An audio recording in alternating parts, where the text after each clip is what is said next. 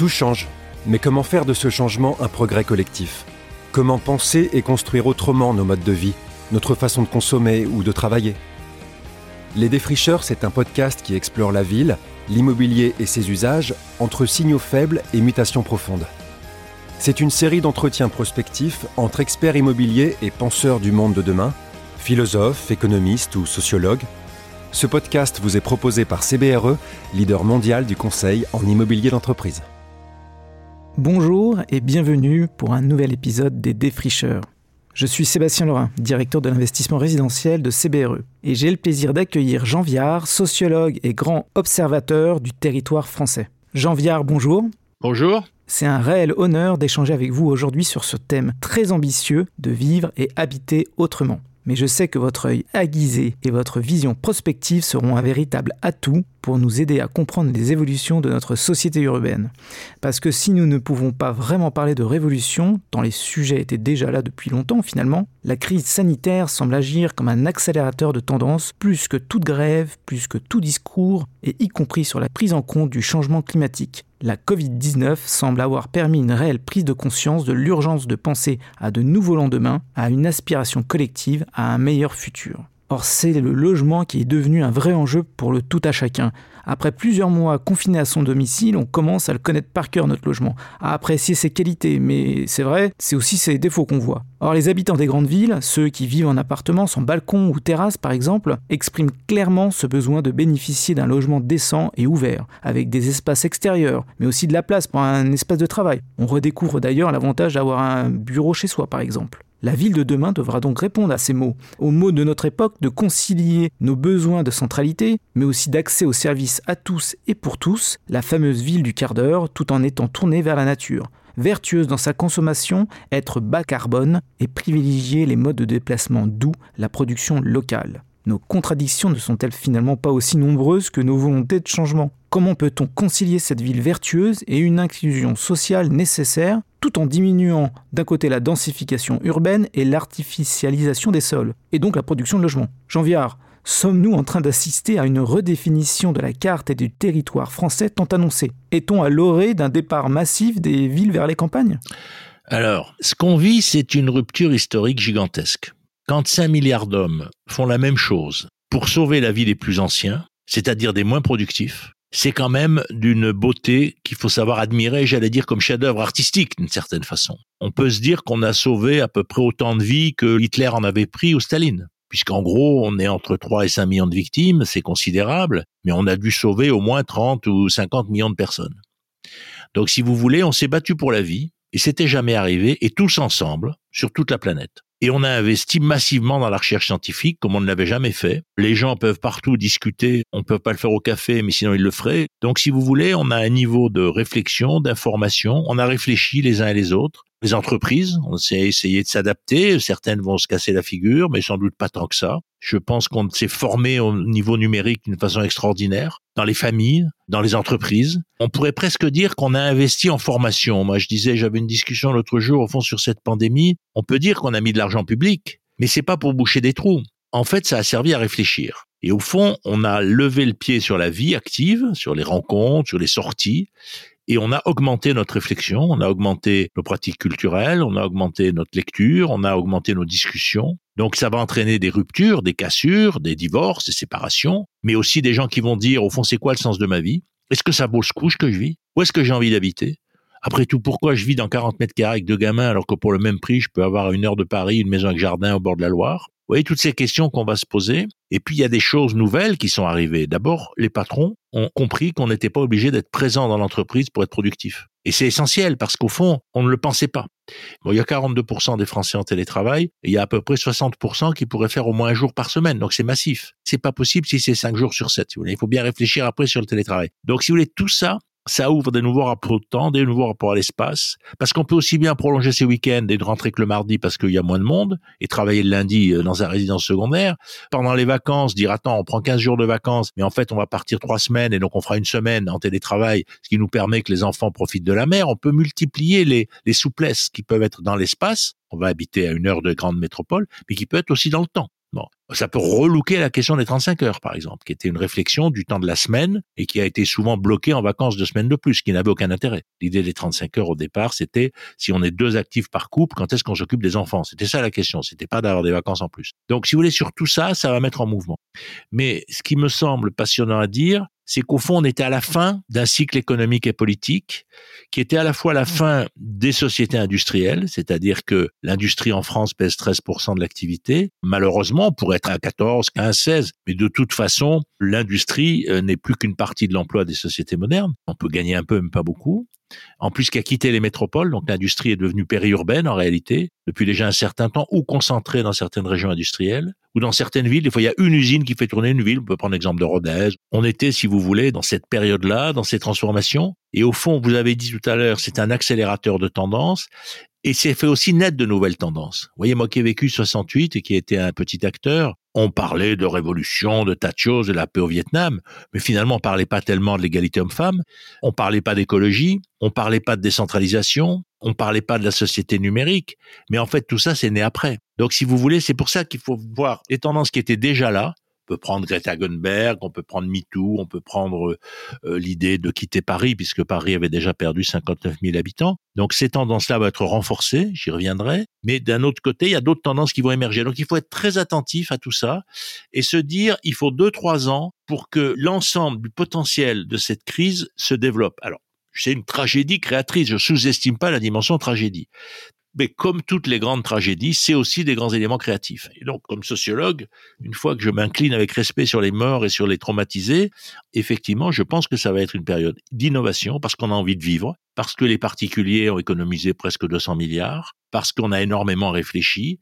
parce qu'on a, au fond, tous compris que ce virus, c'est comme un détonateur écologique de la crise de réchauffement climatique. Le lien, il est difficile à faire, mais dans nos imaginaires, c'est la première fois que nos médecins n'avaient rien à nous répondre quand on allait les voir.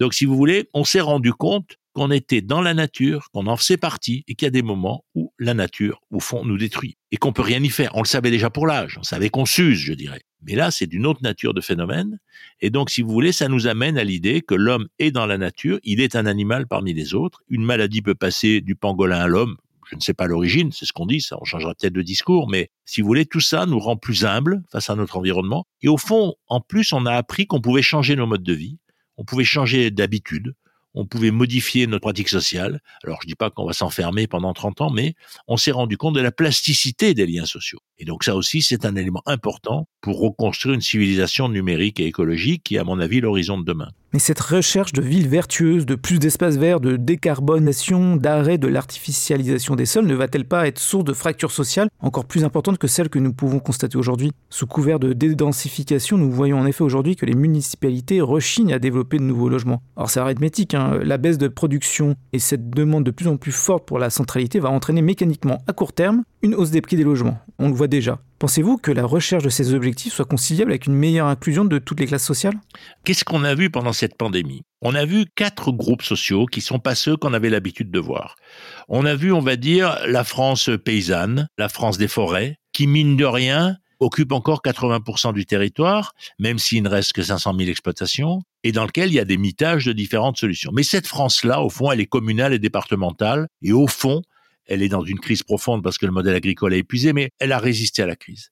Ensuite, on a une deuxième France, c'est la France industrielle, extérieure aux villes, où là, au fond, les plupart des ouvriers habitent en fait à la campagne. Ils ont des maisons avec jardin, souvent ils ont des potagers. Et donc ceux-là, au fond, ont bien résisté parce que dans un premier temps, ils étaient confinés à la maison, mais comme ça tombait bien, c'était en mars, c'était la période pour planter des plantes de tomates, etc. Donc on a très vite ouvert les jardineries. Et donc au fond, j'allais dire, les gilets jaunes se sont mis au jardinage, si je voulais faire un effet de manche. Et du coup, d'ailleurs, ça a calmé les gilets jaunes. Donc ça, c'est une deuxième période, mais très vite, ils sont remis au travail, puisque les usines se sont remis au travail. Et en plus, ils ont de l'espérance parce que tout le monde a compris qu'une certaine réindustrialisation est un des enjeux donc ce monde-là a plutôt l'idée qu'il va gagner en travail, en métier, etc. Et puis après, il y a la métropole. Les métropoles en France, il y en a 8, 10, qui font 61% du PIB, avec à peu près 40% de la population. Ce sont les cœurs des sociétés modernes depuis une vingtaine d'années, c'est-à-dire c'est le lieu où la toile numérique croise la densité des cerveaux, on pourrait le dire comme ça. Des cerveaux de chercheurs, des cerveaux de patrons, de financiers, de politiques, de décideurs, d'artistes, etc. Et donc là, il y a des hubs extraordinaires qui se sont construits, Katia Skassen le dit depuis déjà longtemps, et en gros en France, on en a 8 ou 10 Et on a une des cinq métropoles mondiales avec l'Île-de-France. En plus, a gagné en position puisque le Brexit, c'est la sortie de Londres de l'Europe. Donc, la seule métropole de plus de 10 millions d'habitants en Europe, c'est l'Île-de-France. C'est de la taille de New York, de la taille de Moscou. Il y a une ou deux villes en Chine qui sont comparables en, créativité. Il y a pas des grandes villes en Chine, il y en a beaucoup. Donc, faut avoir ça dans l'idée. On a à la fois une des métropoles mondiales, une des quatre ou cinq, et on a huit ou dix métropoles. Et après, c'est là que se crée la richesse. Et au fond, ce qu'on a découvert là, que les gens commençaient à nous dire déjà depuis quelques années, c'est je ne suis pas obligé d'y habiter. Je suis obligé d'y être familier, d'y venir. C'est peut-être là que je vais aller écouter des conférences, je vais rencontrer des acteurs, je vais discuter. Je vais peut-être y passer deux jours par semaine mais je suis pas obligé d'y être toute la semaine. Je suis pas obligé d'y élever ma famille. Donc, si vous voulez, c'est ça qui va se passer. Alors, Paris avait déjà, la majorité des logements étaient des logements d'une personne. Paris est une ville de célibataires. New York, c'est encore pire. Notamment parce qu'il y a beaucoup d'étudiants. Mais ce qui fait tourner ces métropoles, en fait, c'est évidemment la toile, mais c'est aussi tous les gens qui y viennent. Alors Paris, il y a un million de gens qui viennent y travailler tous les jours, et puis il y a, euh, je sais pas combien de centaines de milliers de provinciaux ou d'étrangers qui y viennent tous les jours pour leur business et qui restent deux trois jours. Et si vous voulez, au fond, il faut penser ces grandes métropoles comme des gares gigantesques. Et il ne faut pas croire que ce sont les employés de la gare pour qui on a construit la gare. On construit la gare pour les passagers. Les Parisiens ont un peu tendance à penser qu'on construit la ville pour eux. Non. Ils sont 2 millions, ils ont perdu 59 000 habitants, je le disais, et le phénomène va s'accentuer. La ville est un lieu où l'on passe, alors qu'avant on disait je monte à Paris. Maintenant on va dire je passe par Paris. Et je crois que c'est très important à comprendre, y compris dans la politique de la ville et dans la façon dont elle est dirigée. Parce qu'elle doit être dirigée comme un ensemble d'11 millions de personnes. C'est pour ça que la mairie de Paris n'est plus à l'échelle depuis très longtemps. Ça devrait être une mairie de l'ensemble, ou une présidence, c'est comme on veut. Mais on a là un atout pour la France et pour l'Europe gigantesque. C'est bien ça qu'il faut comprendre. Mais on n'est pas obligé d'y habiter. Et donc, il y a deux ailes à cette ville, ce que je disais tout à l'heure. L'aile gilet jaune, les milieux populaires, donc des gens qui ont acheté en fonction du prix du terrain et de la distance en voiture de leur travail, en gros. Vous savez, en France, il y a 16 millions de maisons avec jardin pour 12 millions d'appartements. Et il y a 63% des Français qui ont un jardin, plus ceux qui habitent en appartement, il y en a à peu près un sur quatre qui accèdent à une résidence secondaire familiale, pas forcément qu'il en est propriétaire, mais ses parents en ont une, etc., ou ses grands-parents. Donc en réalité, on est dans une société beaucoup plus paysanne qu'on ne le dit, jardinière, on va dire, une société jardinière, pensons-le comme ça, où les gens ont gardé l'idée que planter un arbre, avoir un barbecue, avoir un chien, vous savez qu'il y a 15 millions d'animaux domestiques en France pour 18 millions de bovins. Donc vous voyez, les rapports sont quand même extraordinaires. Donc c'est cette société-là qui est en mouvement. Et donc, vous avez le monde paysan, le monde industriel, le monde de la métropole avec ses deux ailes, l'aile gilet jaune, et puis l'aile qui s'est révélée là, qui existait déjà. Il y avait des, des études sur ces gens qui viennent à Paris un ou deux jours par semaine ou une semaine par mois. Et là, on les a vus en pleine lumière. Il y a 450 000 personnes qui ont quitté Paris pendant la première pandémie, peut-être un ou deux millions dans toute la France en prenant l'ensemble des métropoles. Beaucoup sont allés dans leur résidence secondaire, sont allés dans leur famille,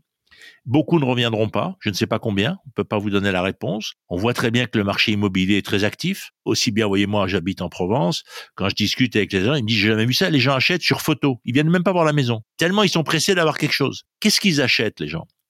Ils achètent une maison avec jardin. Qu'est-ce qu'ils vont en faire? Est-ce que ça va être une résidence secondaire ou une résidence principale? Est-ce qu'ils vont garder un pied dans la métropole ou est-ce qu'ils vont passer moitié-moitié? Ça va dépendre des enfants. Au fond, où est-ce qu'ils vont mettre les enfants à l'école? En fait, c'est ça la vraie question. Il y aura les deux mouvements il y a des dizaines de milliers de gens qui vont s'installer à une heure des métropoles et venir dans les métropoles. J'ai déjà vu des grandes entreprises, je vous donnerai pas de nom, c'est confidentiel, mais qui étudient la fait de construire des immeubles pour qu'on puisse, disons, y être deux jours par semaine. Et comment on fait pour que l'appartement soit utilisé sept jours sur sept? Mais si vous voulez d'aller vers des formes de ce style où on a à la fois un lieu intime et en même temps toujours le même, on est chez soi, mais on est chez soi que deux nuits par semaine. Et donc, on va vers ce genre de modèle. Au fond, la résidence secondaire dans la ville, on va dire. De l'autre côté, donc ça entraîne une modification des quartiers d'affaires, ça entraîne une question sur le prix des mètres carrés dans ces quartiers, ça entraîne une question de la vie quotidienne dans ces quartiers. Comment on peut habiter dans des quartiers d'affaires, le soir, qu'est-ce qu'on fait, etc. Bon, comment on le vit, comment c'est agréable. Bon. Donc ça pose des questions qu'on ne s'était pas posées, puisque nous, nos quartiers d'affaires, on en partait le soir pour aller ailleurs. Alors que là, on risque d'y rester. Vous voyez, il y a tous ces changements qui sont devant nous.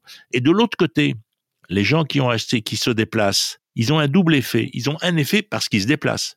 Mais ils ont un effet parce que culturellement, ils disent ces endroits sont positifs. Or, depuis 20 ans, on disait aux gens qui n'habitaient pas dans les grandes villes, t'as rien compris on avait un code culturel, faut prendre le tramway, tout ça. Et ce code culturel-là était dominant. Bien avec les gilets jaunes. Tout le monde considérait que c'était des ploucs, alors qu'ils se percevaient comme des ouvriers qui avaient réussi à acheter une maison, ils étaient contents d'être propriétaires, ouvriers des couches moyennes. Eux, ils étaient fiers de leur vie, et d'un coup, on leur a dit, t'es nul, t'as deux diesels pourris et une maison pas isolée. le mec qui avait réussi sa vie, d'un coup, on l'a complètement cassé. Il y a une haine chez les gilets jaunes parce qu'on avait cassé leur rêve culturel, qu'on avait financé. Faut pas l'oublier. Et là, on est dans le même processus. Ces gens qui s'en vont disent, mais habiter dans la métropole, c'est pas le modèle idéal il faut y aller souvent, mais habiter à l'extérieur, c'est bien mieux. Et du coup, tous ceux qui habitaient déjà à l'extérieur, à qui on disait que c'était nul, se disent, mais non, c'est bien ce que je fais. C'est moi qui ai raison. Et donc, du coup, les 16 millions de maisons avec jardin redeviennent un modèle positif. Et donc, c'est pour ça que faut toujours séparer la partie qui se déplace, mobile, de l'effet culturel, de la nouvelle hiérarchie des valeurs. Et là, on a mis l'humanisme en haut, et on a mis effectivement l'idée d'habiter à une heure de la métropole en train comme une nouvelle idée positive. Et donc, vous avez euh, des villes comme Tours, Mortagne-en-Perche, Beauvray, euh, vous pouvez prendre un certain nombre de ces villes, qui du coup deviennent des lieux extrêmement porteurs. Oui, oui, c'est ce qu'on voit dans notre quotidien, cette euh, redistribution des cartes dans les métropoles qui est une réalité, avec ce lien entre la mobilité des individus qui est de plus en plus forte. Pour autant, c'est vrai que la lecture finalement reste quand même assez difficile pour savoir un petit peu où la tendance va aller. Vous le disiez très bien, la tendance de fond n'est pas encore totalement claire, et savoir où va se faire cette nouvelle centralité qu'on avait par le passé, cette France jacobine qui a priori commence à changer un petit peu vers un développement des métropoles de région, mais également vers une plus grande disparité des individus sur le territoire français. C'est des points qui sont de plus en plus prégnants dans nos analyses et qui ne euh, sont pas complètement arrêtés. Non, c'est pour ça, si vous voulez, je pense qu'il faut deux ou trois ans pour voir les faillites, les suicides, les séparations, les divorces et les déménagements et les changer de métier. C'est à peu près le temps où on va incuber la sortie de crise, si vous voulez. Mais ce qui est certain, c'est que le véhicule numérique a gagné sur le véhicule pétrolier. Moi, je crois que je le dirais comme ça. C'est-à-dire que le premier lien entre les hommes est numérique. Et si vous voulez, Internet nous a, j'allais dire, sauvés pendant cette pandémie. Parce qu'il y a déjà eu des pandémies, mais personne n'était conscient sur toute la Terre, en deux ou trois mois, de la pandémie parce que ça mettait longtemps. Le choléra qui est arrivé à Marseille à la fin du 19e, il avait peut-être mis cinq ans à partir de Chine. Donc l'idée que c'était le même choléra et tout, bon, la plupart des gens, ils n'avaient pas la télé, pas la radio, ils lisaient pas le journal, ils n'en savaient rien du tout. Ils savaient qu'il y avait le choléra dans leur village, mais si vous leur aviez dit que ça vient de Chine, ils vous auraient dit c'est où la Chine? Il faut bien comprendre que c'est la première fois qu'on a cette immédiateté, cette instantanéité planétaire de la pandémie, parce que ça veut dire que des hommes ont parlé à des hommes sur toute la planète tout le temps. C'est-à-dire que quand ça part de Chine, de l'Afrique, de l'Inde ou de l'Amérique ou de l'Europe, eh ben, un mois après, deux mois après, il y a deux individus qui sont contactés.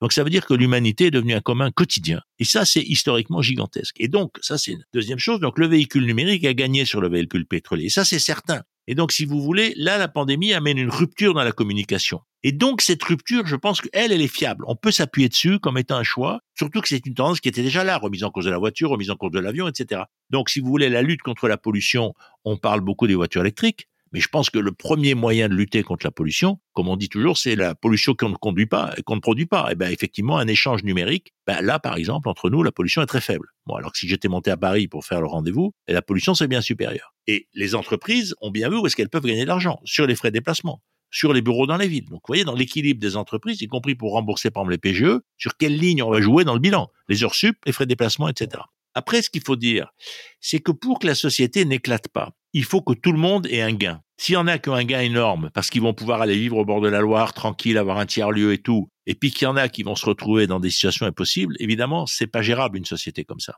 Il faut se dire, c'est pour ça que j'ai dit tout à l'heure, il y a différents groupes sociaux. Le monde industriel, je crois qu'il va être porté par une certaine espérance. Le monde des gens du tiers-lieu, on va en parler, les télétravailleurs bobos, pour le dire comme ça, ils ont un projet si on crée 10 000 tiers-lieux, 15 000 tiers-lieux, si on organise leurs règles, le droit du travail et tout, eux, ils peuvent être pris dans un projet. C'est à peu près 40% de la population. Après, il y a les autres, j'allais dire.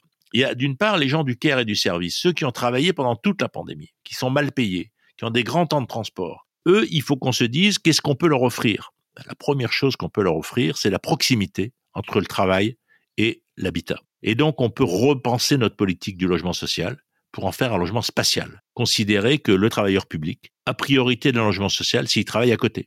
L'infirmière, l'instituteur, le policier, etc. Et donc là, c'est une toute nouvelle pensée de l'urbanisme. Jules Ferry avait eu cette pensée, puisque les instituteurs habitaient au-dessus des écoles.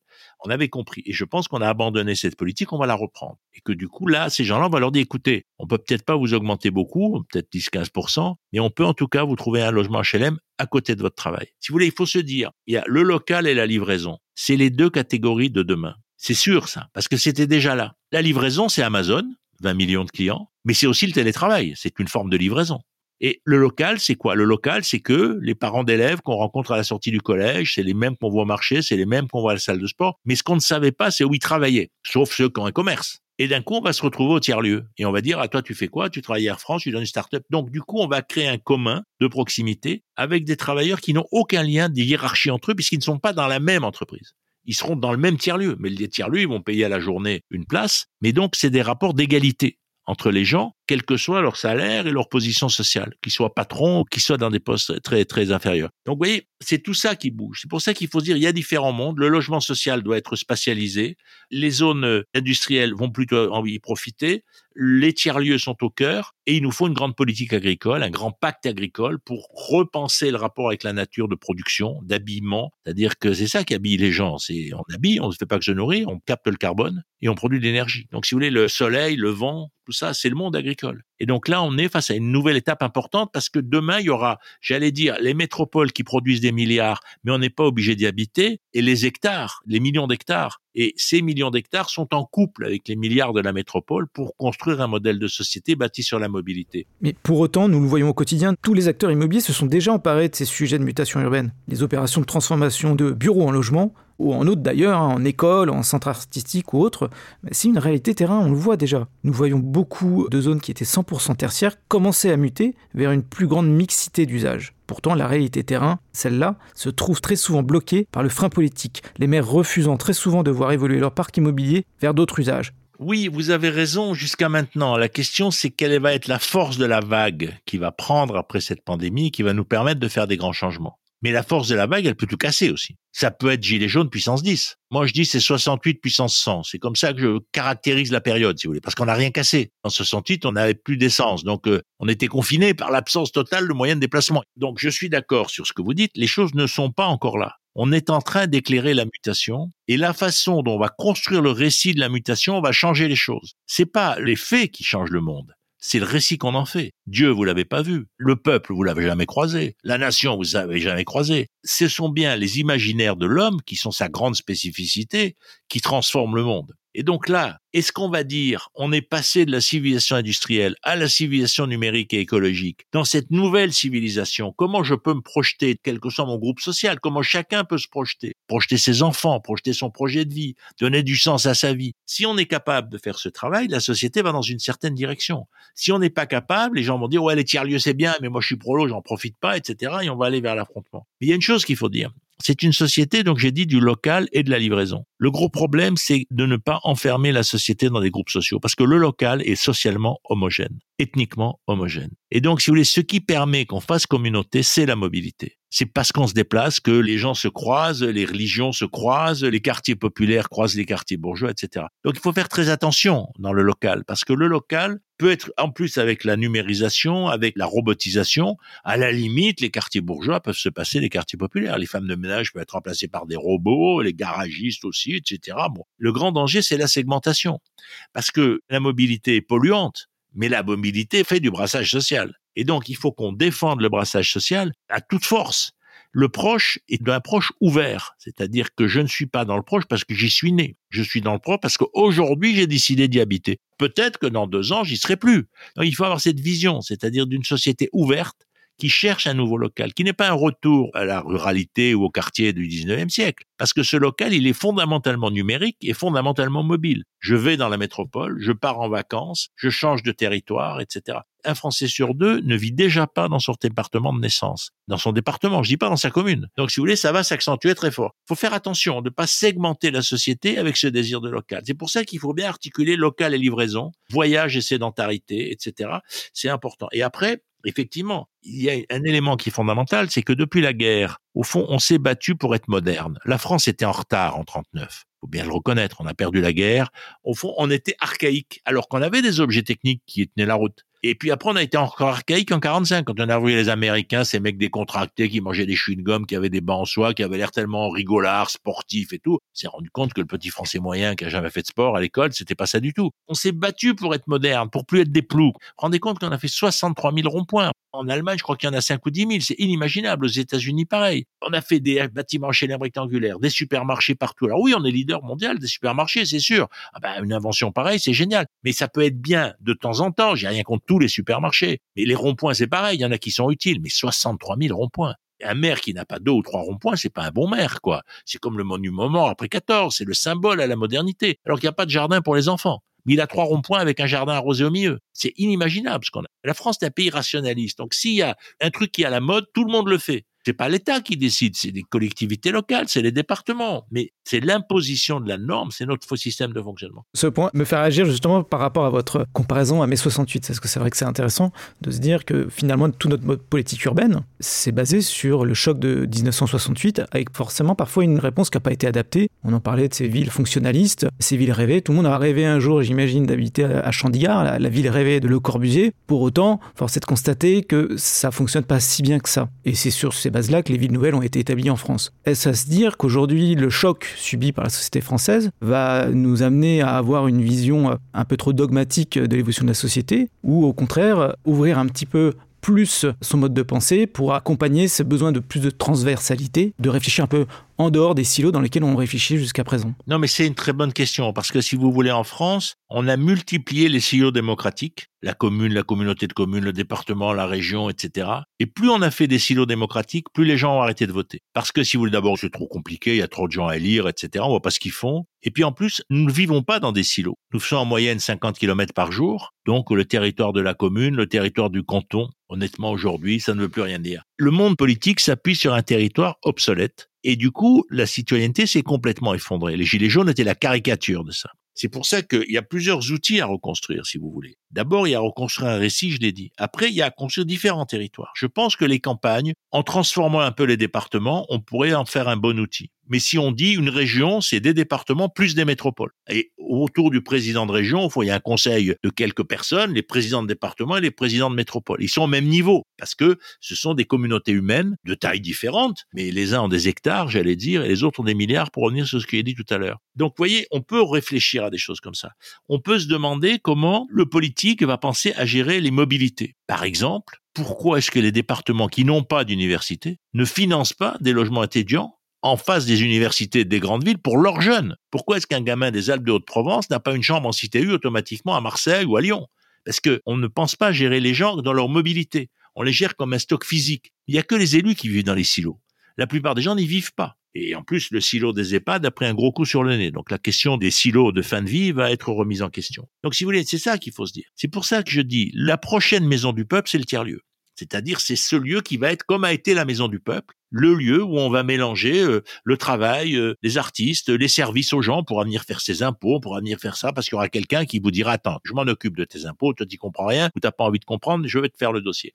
Donc ça c'est un tiers lieu, c'est tout ça. Et en même temps, qu'est-ce qui va se passer? Il va se passer que la modernité aujourd'hui, elle est de plus en plus toute petite numérisé, de plus en plus petit. Un téléphone portable, c'est une merveille absolue, un ordinateur portable, les médicaments qu'on va avoir et créer grâce à cette pandémie. Donc au fond, ce qui est moderne, ça va plus être le grand bâtiment, le rond-point, qui faisait la modernité, qui cassait le territoire historique. Aujourd'hui, c'est l'inverse on est tous hyper modernes, on est hyper numérique plutôt. Et comme on est hyper numérique, ce qu'on veut, c'est de l'esprit des lieux. C'est voir des arbres, c'est voir des fermes, c'est voir du patrimoine. C'est-à-dire, ce qu'on veut, c'est voir effectivement l'objet moderne, on l'a dans l'objet technique. Il va être de plus en plus petit. Peut-être même qu'un jour, on n'aura plus de téléphone portable, on aura une puce euh, implantée dans les oreilles. Et donc, si vous voulez ça, c'est vers ce monde qu'on va. Mais ce monde, on a besoin de le compenser avec du local et avec de l'esprit des lieux, c'est-à-dire du patrimoine, du récit, etc. Qui peut être aussi dans certaines zones urbaines, on va les végétaliser, on va planter des millions d'arbres, on va dire aux gens, écoutez, vous allez vous aménager vous-même votre quartier, l'argent public, ben voilà, c'est vous qui allez décider comment vous voulez vivre là. Vous voulez un banc, vous voulez un centre, vous voulez un terrain de boule. On commence à aller vers ça, c'est-à-dire une partie de la pensée de la ville du proche la ville du quart d'heure, de la déléguer aux habitants. Parce que dans la ville du quart d'heure, ils sont pas très nombreux. Ils peuvent discuter entre eux. Il n'y a pas besoin de se déléguer forcément le pouvoir pour créer de l'habitabilité, de l'ambiance. Vous savez, dans les lieux, ce qui compte, c'est l'unicité. Moi, j'aime bien Max Stirner qui avait écrit L'unique et sa propriété. Si vous allez quelque part, c'est parce qu'il est unique et parce qu'il est différent d'un autre lieu que vous pouvez récupérer l'identité du lieu dans votre identité. Moi, j'habite à Tours parce qu'il y a la Loire. Bon, voilà, mais à Tours, il y a la Loire. Ben alors, il n'y a pas la Loire. Si vous voulez, on a fonctionné dans une société de classe depuis la révolution industrielle, où en gros, l'affrontement capital-travail était central. Bon, on n'était pas tous du même côté, mais il était central. Et donc, ça définissait mon identité. Beaucoup de gens se reconnaissaient dans le monde du parti ouvrier, ils n'étaient pas ouvriers, les enseignants, tout ça, mais en gros, ils étaient, on disait, le parti de la classe ouvrière. La plupart des gens du parti de la classe ouvrière n'ont jamais été ouvriers. Mais on n'était pas là. Il y avait le monde paysan. Il y avait le monde euh, des bourgeois qui étaient liés aux églises, bon, tout ça. Aujourd'hui, on est sorti de ça. On est passé dans la société d'après. Moi, je pense que l'appartenance de classe existe toujours. On peut vous définir comme ça. Mais c'est plus comme ça que les gens se définissent. Ceux qui n'ont pas d'argent vont pas dire c'est parce que je suis exploité. Ils vont dire j'ai des moments difficiles. Mais aujourd'hui, qu'est-ce qui nous réunit? Eh ben, nos corps et nos lieux. On est en train de construire une société du proche, du lieu, du local, mais un local ouvert. Et de l'autre côté, on va se définir par nos corps, euh, blancs, noirs, euh, asiatiques, euh, maghrébins. Et puis derrière, ça entraîne une mémoire. Je suis descendant d'esclaves, descendant de colonisés, etc. Au fond, le corps devient un élément central de l'appartenance et le territoire. Avant, on aurait dit je suis ouvrier. Et donc ça, c'est très important parce qu'on est en plein dans cette rupture des systèmes d'appartenance. Donc on voit monter des discours absolument insupportables, extrémistes, etc. Mais il faut comprendre que l'appartenance de classe a disparu, les syndicats s'occupent essentiellement des fonctionnaires, et donc tout ça, les systèmes des appartenances bougent. Or, devant nous, on peut reconstruire des appartenances parce qu'on a un nouveau commun, c'est la lutte contre le réchauffement climatique. Moi, il y a un chiffre qui m'intéresse beaucoup, c'est la remontée du nucléaire. C'est pas que ce soit particulièrement pour le nucléaire. Avant la pandémie, il y avait 47% des gens qui étaient pour le nucléaire. On est à 60%. Ça veut dire que les gens ont compris que le premier combat, c'est le réchauffement climatique. Oui, le nucléaire, c'est dangereux, tout le monde le sait. Mais c'est moins dangereux que le réchauffement climatique. Donc, on est en train de se construire un nouveau commun. Et donc, la question, c'est comment on va habiter dans ce nouveau commun et comment on va donner des projets à chacun à l'intérieur de ça. C'est pour ça il y a des milieux, faut changer la politique du logement social. Des tas de logements sont à récupérer dans ce pays. Il y a des HLM à l'abandon. Il y a des villes moyennes où les prix sont très bas parce qu'il y a très bas parce qu'il y a peu de demande. Donc, si vous voulez, dans les déplacements actuels, ce qui fait que les Parisiens quittent Paris souvent, c'est que pour le prix d'un petit studio à Paris, ils vont avoir une maison de 150 mètres carrés euh, avec un jardin euh, à Tours. Et donc, si vous voulez, on a là des effets de seuil qui sont extrêmement importants, qui vont valoriser de l'habitat qui était moins valorisé, qui peuvent rediscuter la question des résidences secondaires. Est-ce que le modèle de demain pour beaucoup de gens, c'est pas d'avoir une maison avec jardin en dehors des métropoles et un pied à terre à Paris? Est-ce qu'on va pas vers ce couple-là, si vous voulez, où au fond la maison de famille, on va dire, va prendre de l'importance, pour le dire comme ça? Après, évidemment, qu'il y a une crise du logement, mais la crise du logement est en grande partie due d'abord au fait qu'on n'a pas de politique foncière, mais c'est vrai aussi pour la campagne. C'est particulièrement pour l'île de France. Moi, je pense que le foncier doit devenir régionalisé. Parce que un des grands problèmes de, c'est pareil à Marseille, où au fond, il y a des petites communes qui se protègent de la construction à côté d'endroits où on a énormément besoin d'espace. Donc, on n'a pas une pensée globale du territoire. Moi, la pensée la plus intelligente du territoire que je connais, c'est celle de la ville de Rennes. C'est-à-dire qui a pensé la vie dans l'archipel depuis 30 ans. En gros, l'idée, c'est qu'est-ce que les gens voient par la fenêtre? C'est un modèle qu'on trouve au Japon aussi, ils veulent tous voir le mont Fuji. Quand vous êtes à Tokyo, euh, toutes les maisons sont calculées pour voir le mont Fuji parce que c'est la grande conversation entre les gens. Est-ce qu'il y a des nuages? Il n'y en a pas, etc. On veut voir le mont Fuji. Bon, ben, nous, on est en train d'entrer là-dedans. Par ma fenêtre, je veux voir quoi? Je veux voir une exploitation agricole, je veux voir une forêt, je veux voir une rivière, la mer, un patrimoine, la vieille ville, et à ce moment-là, quand vous construisez la ville par le regard, du coup, les gens, vous allez effectivement leur donner un sentiment où il y a d'un côté la nature ou la tradition et de l'autre côté l'hypertechnologie de leurs objets techniques. Et là, vous arrivez à un nouvel équilibre intéressant. Pour autant, cela va nécessiter une évolution nécessaire des modes de gouvernance. Je prends l'exemple de la ville de Lyon. Tous les jours, des milliers de citoyens arrivent pour travailler à Lyon, mais ne vivent pas à Lyon. Et pour autant, les investissements publics sont réalisés sur la commune de Lyon et non à Saint-Étienne, pour prendre un exemple. Oui, mais absolument. Mais si vous voulez, c'est pour ça que si on se dit que le premier lien est numérique, ça veut dire que les gens de Saint-Étienne qui viennent à Lyon, une partie d'entre eux peut-être ne viendront que trois jours par semaine. D'abord, il y aura moins d'embouteillages, c'est une économie en termes de pollution, mais ça veut dire qu'ils auront aussi une vie sociale à Saint-Étienne plus importante. Donc, si vous voulez, il faut voir les choses dans leurs deux dimensions. Mais après, Lyon est une des villes où il y a le plus de gens qui viennent travailler de l'extérieur. Effectivement, vous avez tout à fait raison. Moi, je vais vous dire, je pense que c'est ce que je dis dans mon prochain livre, je serai pour qu'on ait tous deux voix aux élections municipales. Qu'on vote là où on habite et qu'on vote là où on travaille. Et vous voyez, si Paris était gouverné avec le million de gens qui y travaillent, ils avaient une voix, vous croyez que ça serait la même gestion urbaine? Prends Paris, mais ça pourrait être une autre. C'est-à-dire qu'on est à la fois des citoyens et en même temps des actifs. Quand on a créé la démocratie en France, on a dit on ne donne le droit de vote qu'aux hommes naturellement, puisque les femmes n'étaient pas travailleuses, mais c'était d'abord parce qu'on ne donne qu'à ceux qui travaillent. C'était pas on le donne pas aux femmes, c'est qu'on ne donne qu'à ceux qui travaillent. Comme évidemment on avait l'idée que les femmes ne travaillaient pas, ce qui était quand même un peu vite dit, on a donné le droit de vote qu'aux hommes qui avaient un certain revenu. Et au fond, parce qu'à l'époque, habiter et travailler, c'était la même chose. C'était au même endroit. Mais nous, on les a séparés. Et là, avec la pandémie, on va encore plus se séparer. Moi, je pense qu'il faut donner deux droits de vote, enfin, voter à deux endroits, là où on travaille et là où on habite. Parce qu'une ville, c'est effectivement le mélange du travail et de l'habitat mais c'est pas forcément les mêmes personnes. Merci beaucoup Jean-Viard pour toutes ces réflexions. Merci. Je comprends qu'il va falloir urgemment décloisonner notre façon de penser, arrêter de fonctionner en silo et laisser peut-être un peu plus la société, les acteurs immobiliers, le secteur associatif euh, ou les utilisateurs exprimer plus facilement leur force créative pour réinventer ces espaces, notamment ces tiers-lieux. Car si notre modèle urbain connaît en effet aujourd'hui une évolution rapide, inédite, qui renforcera certainement le poids des métropoles, vous l'avez d'ailleurs très bien souligné, cette ville de demain demandera aussi plus d'inclusion de l'ensemble de nos citoyens. La recherche d'une ville vertueuse, qui est déjà en cours, et évidemment souhaitable, ne devra donc pas pour autant être synonyme d'exclusion sociale. Nous l'avons vu avec la crise sanitaire actuelle et le développement du télétravail, le logement est devenu au cœur de nos préoccupations. Nous avons aujourd'hui une opportunité inédite de proposer un nouveau modèle urbain, mais nous devons nous garder de rentrer dans trop de dogmatisme, trop de certitude, au risque d'avoir les effets inverses à se rechercher. C'est déjà la fin de ce rendez-vous. Merci à tous nos auditeurs, nous espérons que cet échange vous a inspiré vous pouvez retrouver les défricheurs sur toutes les plateformes de podcast et sur cbre.fr. À bientôt pour le prochain épisode.